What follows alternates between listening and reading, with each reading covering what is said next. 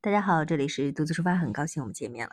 昨天我才聊了一下，我说不太想聊，现在就是嗯，咱们国家那个嗯，怎么说呢？咱们国家的那个补给船，就是科考船去停放斯里，呃，停靠斯里兰卡的事情啊。但是今天还是聊一聊吧，这个事情已经发酵了好几天了。我们都知道啊，之前一段时间斯里兰卡国家破产了，总统跑了，整个的。嗯，很多大项目都已经搁置了。虽然现在新任总统已经上任了，但是很多大型的一些项目，有些现在搁置的，并没有开始启动。咱们中国在斯里兰卡呢，投建了很多的港口，尤其是大的那个港口，大家都知道。那有的就说，咱们为什么没有伸手去救他们？其实我们也救了，我们也捐助了物资等等啊，这些也捐助了不少的救援物资了。但是客观上来说呢，好多人觉得咱们救助的力度其实不大。那既然咱们中国跟斯里兰卡的关系还不错，合作的也比较多，那我们为什么没有出手呢？其实通过这次的这件事情啊，就是我们的科考船停靠斯里兰卡的这个事情，我们就能感受到，其实斯里兰卡呢是受印度影响是比较大的。在之前的节目当中，我也聊到过斯里兰卡跟印度的这些关系。就是斯里兰卡呢，就是在等于是说，呃，要求咱们中国的科考船远望五号，等于是无限期的推迟到港去补给的这个计划。咱们国家的这个远望五号呢，是这个月五五号的时候，五日啊，八月五日从中国的江阴港出发的。原来计划呢是十一日的时候抵达斯里兰卡南部的一个汉班托塔港。大家都知道，这个还是咱们中国援建的。嗯，之前就有人说，肯定印度会干预啊。这个印度政府他就觉得这个远望五号呢，可能去从事一些安全利益相关的一些监控活动，所以他们就跟四方进行了一些交涉抗议。但是他们的官方并没有对这个消息置于予以置评啊，所以就相当于一个印度对斯里兰卡的这个施压也产生了一定的影响。他那个，他们是通过呃外交部通过一个书面的形式，向咱们中国的呃驻斯大使馆发出了一个请求，就是就是说希望咱们中国的这个科考船呢，暂时不要去停靠在斯里兰卡，就相当于这样子的一个，并没有说是官方对于这件事情有什么样，但是他外交部以书面形式已经告知了我们，呃中国驻斯大使馆。发出这样一个请求，这就很尴尬了。就是，唉，大家也都知道，就是刚刚在斯里兰卡政治危机当中上台的这个新总统维克拉马辛哈瓦，他就觉得，就是说，在争议，呃，有争议的这个停靠访问不会按原定的计划进行，就是说，等于还就是默许了，先不让来呗，对吧？嗯，所以这个就觉得。这件事做的挺不地道的，是吗？我们又不是去做什么，我们只是去停靠在那里进行一些燃料呀，还有一些物资的这个补给。原来计划是从十一日停靠到十七日，啊，就怎么呀？哎呀，没办法说。所以这就是昨天我为什么不想说这个事情的原因，嗯。就是被印度一吹风，就放弃了他们自己的这个原则，并且那个港口还是咱们中国投资的，真是有点说不过去了，是吧？斯里兰卡其实挺受制于印度的，包括印度去那里旅行的人也比较多。他们因为印度是斯里兰卡最大的一个邻国了嘛，他们的宗教呀各方面民众之间的往来也比较多，呃，政治上的影响也比较大，啊，一直。嗯，是受印度影响很大的一个国家。他们是在八七年的一九八七年的时候，当时印度跟斯里兰卡就签订了一个双边协议。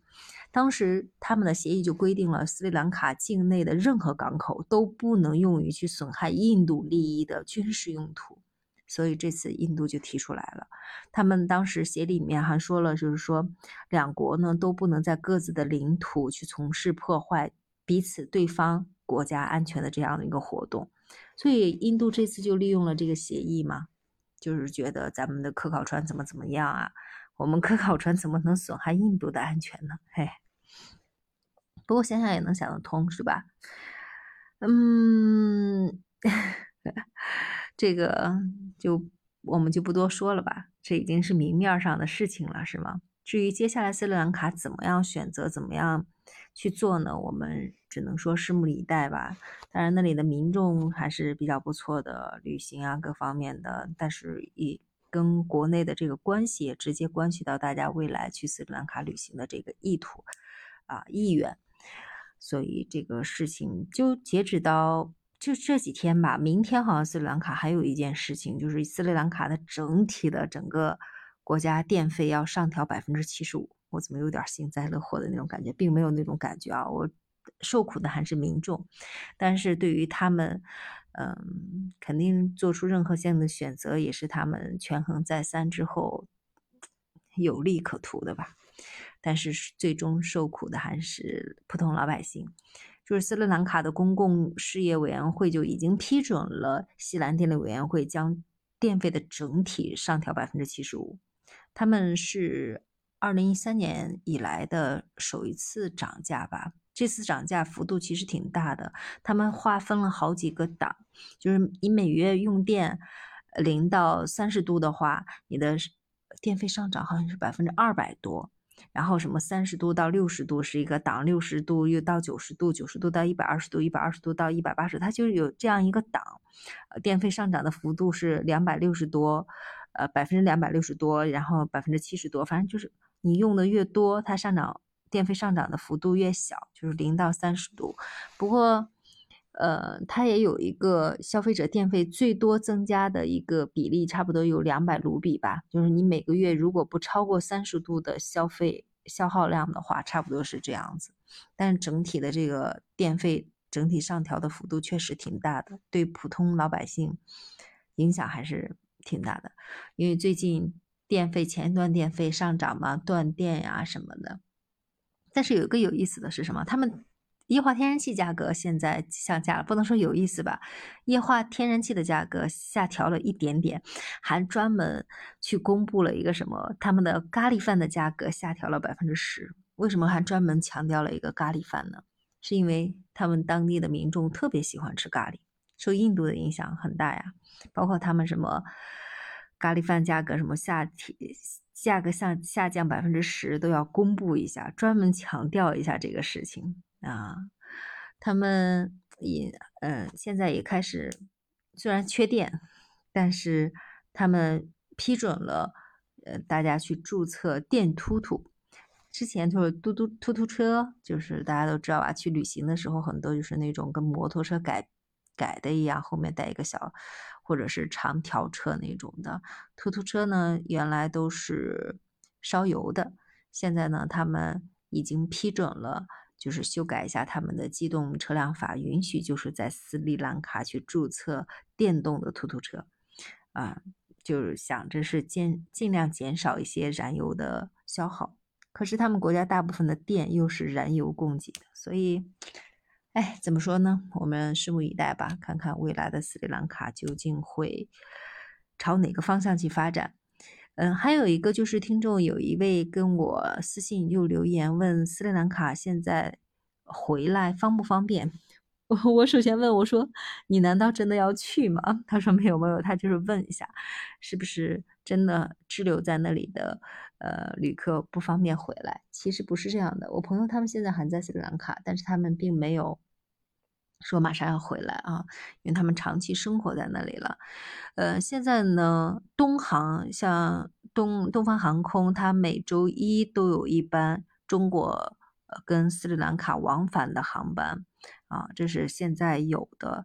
呃，都差不多是每嗯，上海每个月一班，昆明每个月有三班，然后嗯，中广州广州呢每个月差不多有四班。其实相当于中国跟斯里兰卡往返的这个航班，并没有去减少多少，还是可以正常往来的，啊，都是一些常规的票，也也挺方便的。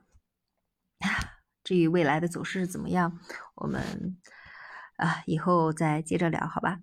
如果下次再更新斯斯里兰卡的话，我估计就会更新一些比较轻松这些一点的话题吧，聊聊斯里兰卡有哪些。旅值得旅游玩玩的地方，去回味感受一下。好吧，那我们这期节目就到这里了，我们下期节目再见。